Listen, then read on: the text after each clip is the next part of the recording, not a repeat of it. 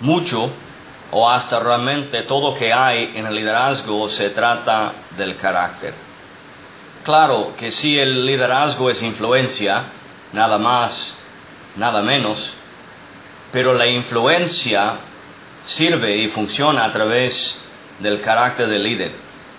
El líder con poco carácter tiene poco liderazgo y a su vez el líder con carácter sólido tendrá un liderazgo sólido. ¿Qué es el carácter?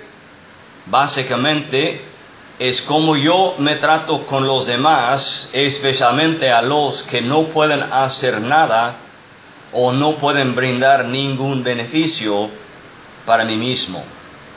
Es extendiendo la mano a los que no pueden realmente ni tienen los recursos ni las habilidades. Dame de vuelta algo por mi favor. La pregunta de hoy es, ¿qué clase de carácter poseo como líder?